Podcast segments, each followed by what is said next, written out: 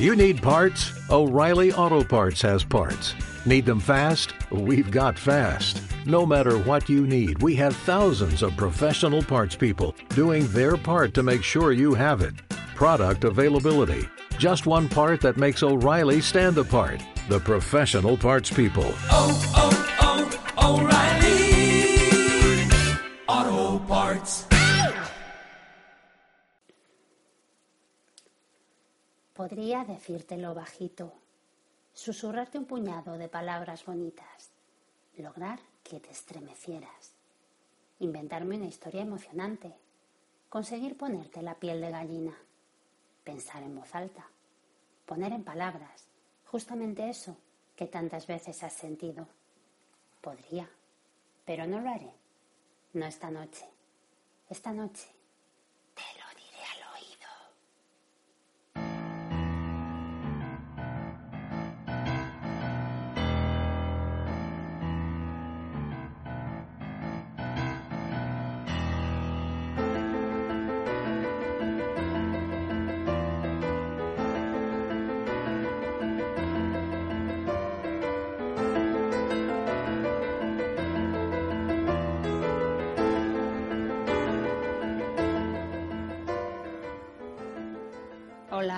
noches. Soy Teresa, Miss Honky en Twitter. Y de nuevo estoy aquí, dispuesta a leerte un ratito antes de dormir. ¿Qué? ¿Te apuntas? Pues ponte cómodo, que esto va a empezar ahora mismo.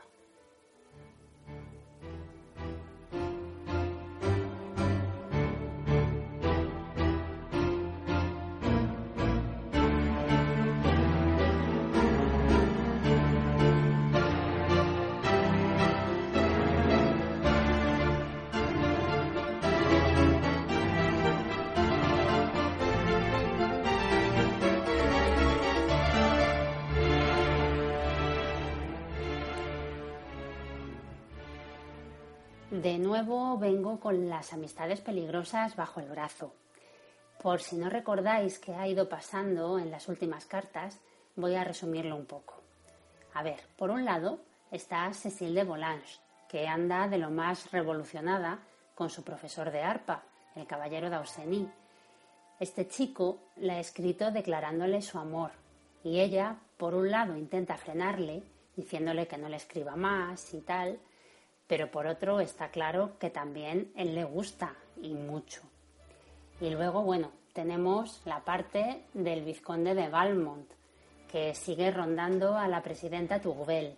La Tourvel, si recordáis, es una chica, una mujer joven, casada, con fama de virtuosa y de bastante beata, a la que Valmont se ha propuesto seducir como un juego, según él, pero, como bien ha visto la marquesa de Merteuil, el vizconde está empezando a caer también él, un profesional, en las redes del amor, aunque no quiera reconocerlo.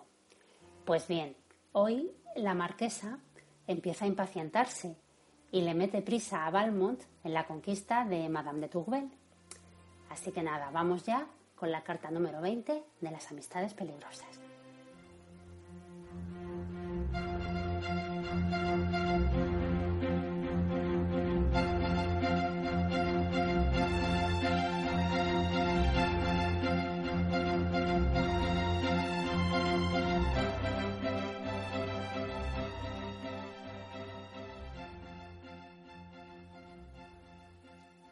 Carta número 20. La marquesa de Merteuil al vizconde de Valmont. Ah, bribón, me quiere usted engatusar para que no me burle de usted. Le perdono. Me escribe tantas tonterías que me veo en la precisión de perdonarle la moderación en que le tiene su presidenta. No creo que mi caballero sea tan indulgente como yo. Será capaz de no aprobar la renovación de nuestro contrato y de no encontrar placer alguno en su loca idea. Me he reído mucho y me molesta mucho verme obligada a reír sola. Si hubiese usted estado aquí, no sé dónde me hubiera llevado esta alegría, pero ha venido la reflexión y me he armado de severidad. No es que yo me niegue para siempre, pero difiero la cosa. Tengo mis razones para ello. ¿Acaso pusiera en ello mi vanidad? Y una vez picada, no se sabe dónde se puede ir a parar.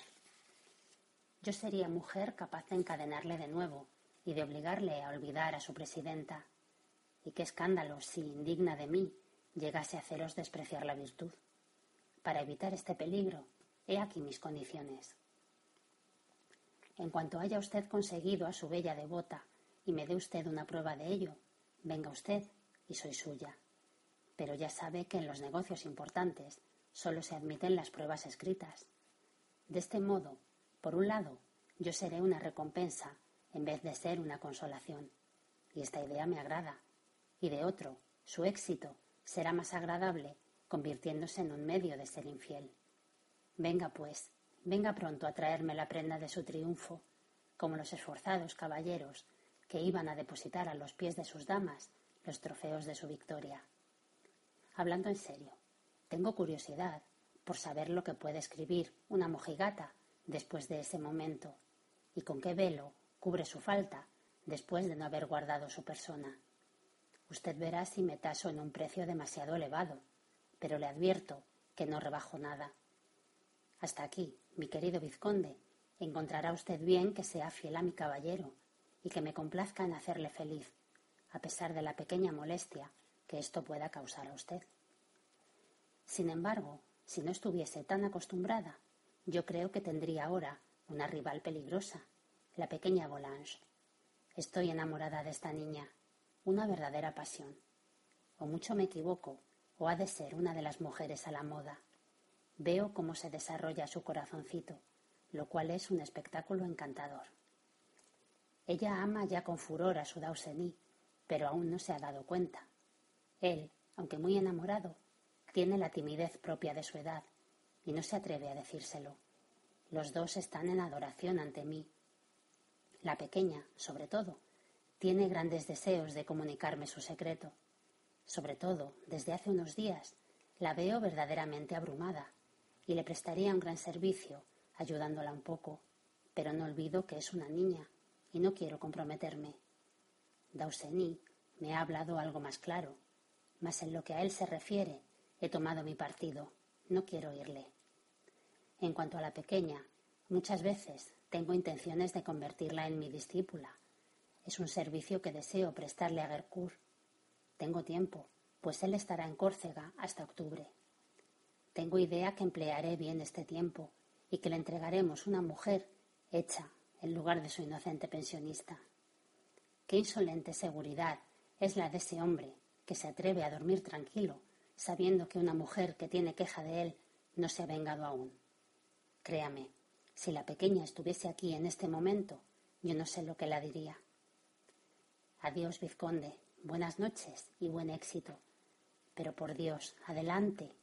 Piense usted en que si no consigue esa mujer, las demás renegarán de haberos pertenecido. En a 20 de agosto de 1700.